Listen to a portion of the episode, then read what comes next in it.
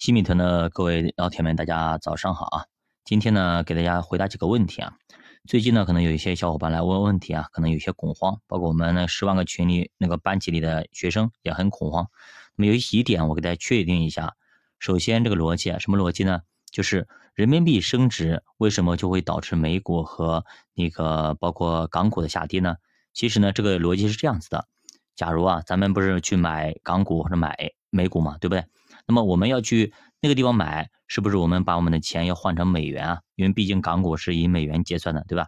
那么人民币升值，那么我们的钱如果拿去买了这种美元资产，是吧？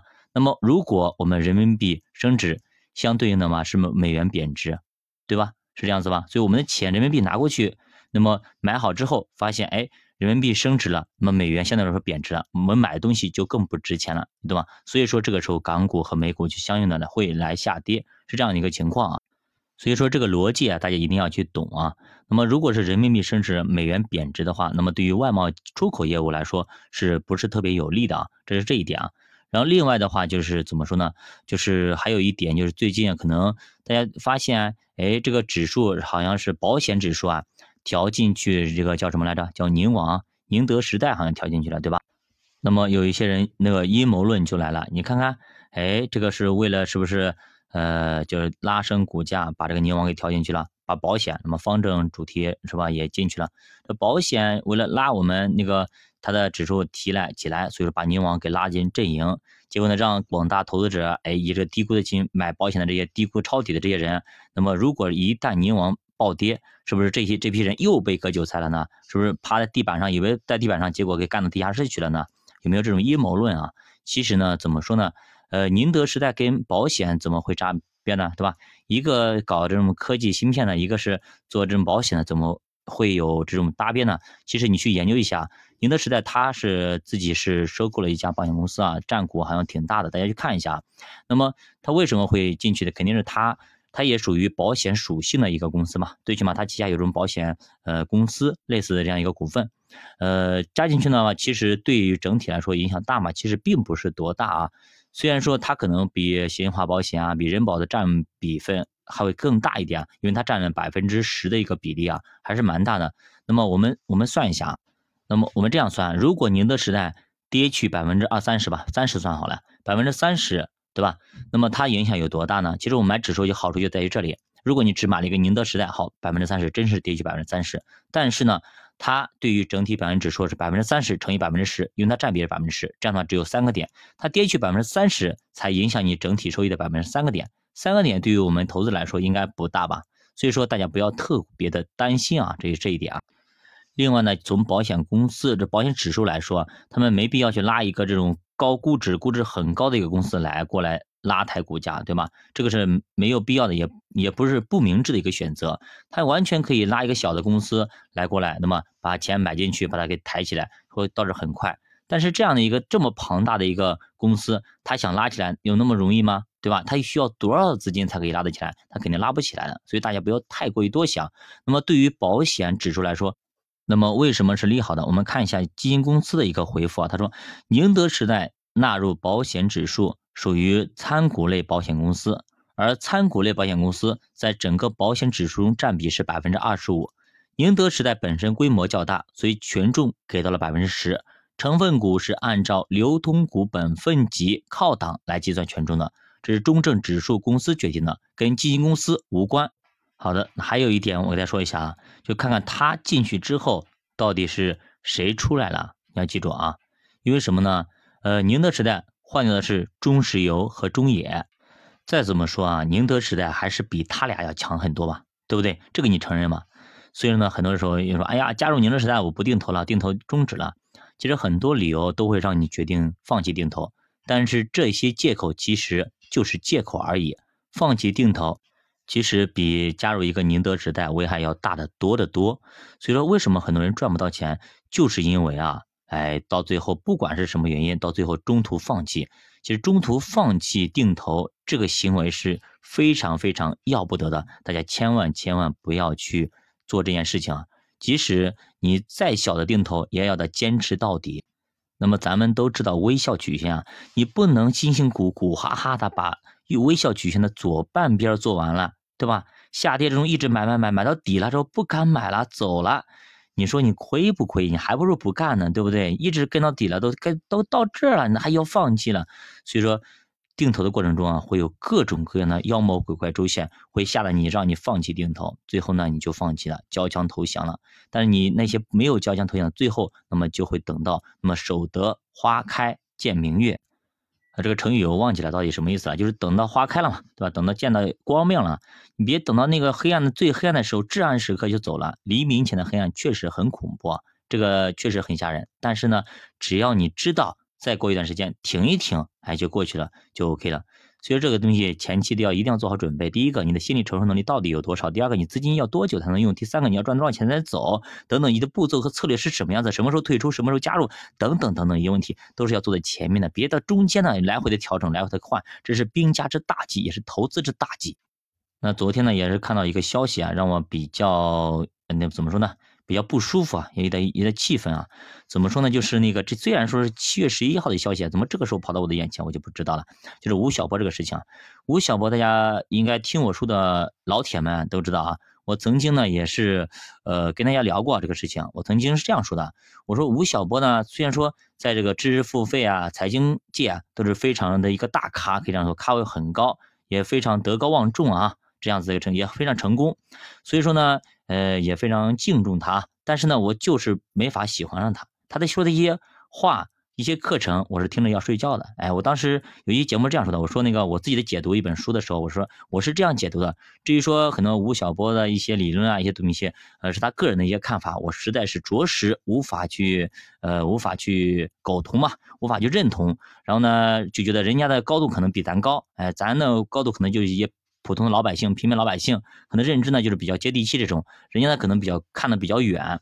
那当时是这样去说的，我当时我也纳闷，为什么这样的一个非常优秀的人，我就是没法喜欢上他呢？没法喜欢上他的作品，没法喜欢上他的一些课程或讲话的一些风格等等一些内容啊，就没法产生一丝的兴趣。我可以这样说，所以说我一直都没有关注他。嗯，但是昨天这个消息放在我的面前，我就发现哦，原来是道不同不相为谋。所以说，呃，我们在。选择老师的时候也好，选择一些东西学习的时候也好，不要认为，哎，这个人那么成功，说的那么好，那么被推崇，那么多人认可他，也那么成功，我为什么就没法喜欢上他，没法去认可他的理论，或者是认可他这个人呢？其实你不要怀疑自己，有可能是对方错了，而不是你错了，或者你们两个人就不是同频的人，所以说没法没办法喜欢上去啊。所以说，确实是存在这样的一群人呢，就是自己呢可能踏着皑皑白果，踏着这些韭菜们的肩膀，然后走到了一定的高度之后，然后呢就开始唾弃这些韭菜，就看不起这些韭菜，也看不起曾经跟他们同共事的一些同事啊、一些朋友啊，就认为自己老子天下无敌，老子已经成为了精英，那么精英，嗯，就是什么呢？就精致的。利己主义者成为了一个精英阶层，就比如说你曾经从一个是一个农村的一个小伙穷小子，然后呢上学交不起学费，然后村子里给你凑凑齐，给你来了一个路费，然后盘缠给你去上大学，给你学费给你交了，弄成了，结果最后呢你方飞黄腾达了，然后呢你就瞧不起你的乡亲们，瞧不起曾经跟你一起玩的玩伴们，瞧不起世界上大部分人，你就是我现在是亿万富翁，我只给我那亿万富翁那几个圈子里玩玩就够了，你们呢我们也我也不想打爆这个圈子，我们这个圈子里都是那些精精英主义者。至于我们圈子外的那些，我们这个几十万人呢就够了。然后至于圈子外的那些人呢，都是下里巴人，都是我瞧不起的人，都是对没用的人。啥叫没用的人啊？对吧？绝大大部分人都是没用的人，那就是说只有呢他。呃，吴晓波一个人，对吧？他的那一圈子人是有用的，全部都是无用的。其实无用没用，这是真的精致的利己主义者，就是那些人对他没有价值了。你进入我圈子，给我交会费，一年交十几万甚至更贵的费会费，好，你就是有用的人。你不给我交会费，好，我不给理你，你也没有没有任何资格可以说我。你说我利己主义者，你凭什么说我？我你没有资格说我，你连我圈子都进来，你进来，你交交学交学费啊，交那个会费啊，你交完之后好，对我有用的，你是有用的人。你对我不交会费，你就是没用的。那么你。你在私私下里，你在心里，你可以这样认为，你也可以这样做，但是你不能把它公之于天下呀。司马昭之心，人尽人皆知啊。你不能公之于天下，你说全世界所有的人都没有吗？所以说不能这样说呀，而且你私下里说了就算了，对不对？然后你面对一个媒体采访，面面对一个一个大众媒体采访节目里面，你就是公然的这样说，我想他肯定是克制过的，思考过，他可以这样说的。那么想来，没想到会引起那么大的一个波动或者反响啊！我我们可以看到，他在正式场合都敢这么说，他在平时里，他他在他那个所谓的圈子里面，他是怎么说的？那些话肯定是不堪入目、不堪入耳。所以很多人啊。表面上穿的长得一副教授的样子，那白天是教授，晚上是禽兽，确实是这样子的。你表面上每个人做的都特别漂亮，但背地里什么样子，你知道吗？所以很多现在很多大学生啊，很多对吧，都表面功夫做的特别好啊，申请什么贫困助学金啦，什么这里金那金啦，到最后呢，发现呢家里是是是一一点也不差钱，可能还非常是富有的一个家庭，反而那些很穷苦的孩子就得不到那些助学金，读不得不到那些奖学金，对吧？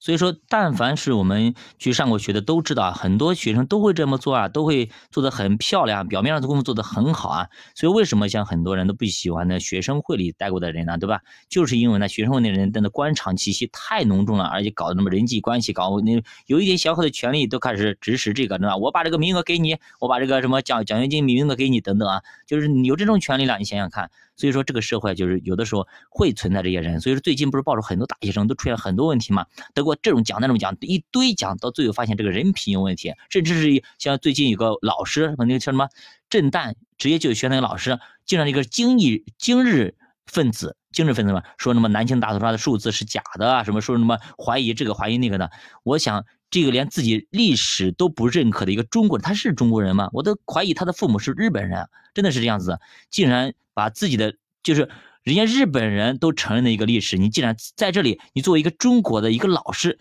教同学们说南京大屠杀的数字是假的，那么日本侵略中国是是是什么伪造的等等啊，真的是我觉得这种这种人怎么会他是从哪里长大的呢？还有台下的那些那一批学生在拍视频的那批学生啊，竟然在下面笑，我想你能你能作为一个中国人，你能够笑得出来吗？上去直接就扇他巴掌了。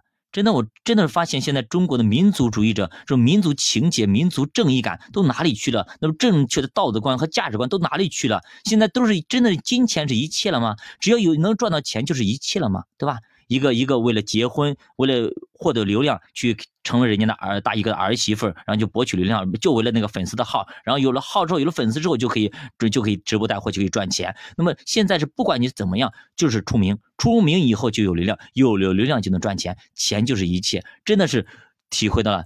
曾经那么批判那么沙皇那么那种铜臭味儿，就是俄国那种有以前我们上小学的时候学那些作品，大家可以读一下，铜臭味真的太重了，真的这个社会真的除了钱，其他东西都不值钱了吗？其他东西都真的没有什么价值了吗？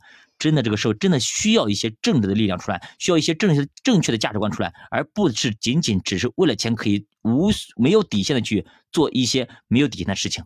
好的，教法读书陪你一起慢慢变富。如果你对投资感兴趣，可以点击主播头像，关注主播新米团，跟主播一起探讨投资。好的，还有一件事情，哎，一激动给忘了啊，就什么事情呢？大家如果啊，就是咱们新米团的成员啊，如果你们有最近期啊或者以后有买保险的一个呃意向啊。那么你可以私私信主播啊，那么这样的话，你买保险的话，你选好一款产品啊，你不管你是从保险公司啊，从经纪人啊，去代理人等等各种渠道了解好了，一款保险公一一款保险产品要给你的家人、给你的亲戚朋友配置好，那这个时候呢，呃，你可以找主播，那么主播这边有一个平台可以让你去买，然后给你节省挺多钱的啊，那也作为一个福利给到咱们那个新米团的成员们啊，呃，这个福利呢。呃，有些产品可能互联网产品很多性价比很高的产品，可能在十二月三十一号就下架。如果大家要在十二月三十一号之前买的，那就赶紧私信主播。那这个平台可以帮大家省多少钱呢？仅限互联目前的互联网上的这些产品啊，呃，可以省下百分之七十到八十的费用。如果你配一份保险，大概呃就是你第一次缴费啊，一年缴个一万块钱，可以给大家省到七千块钱左右吧，七八千这样的一个情况啊，还是不错的。给自己一个福利嘛，我觉得挺好啊，给咱们新米团的一个福利啊。那么大家如果，那么如果有需要买的，你可以私信主播。比如说，对于给小孩子买的复星联合的妈咪宝贝啊，包括大防风五号啊，那么这是头部的第一、第二名的产品都非常好。然后呢，在十二月三十号会下架。如果大家想需要给孩子配置啊，尤其是像十岁以下的孩子啊，那么这是特别适合的一个非常性价比特别高的一个产品啊。还有呢，就像养老金的话，就是比如说光大有名的光明汇选啊，那么还有一些增额终身寿，我觉得都挺好啊，性价比都挺高，而且特别能打。那么在月底啊会下架，如果大家有兴趣啊，或者刚好要配置，那么可以私信主播，帮自己省点钱也好的。好的，下课再见。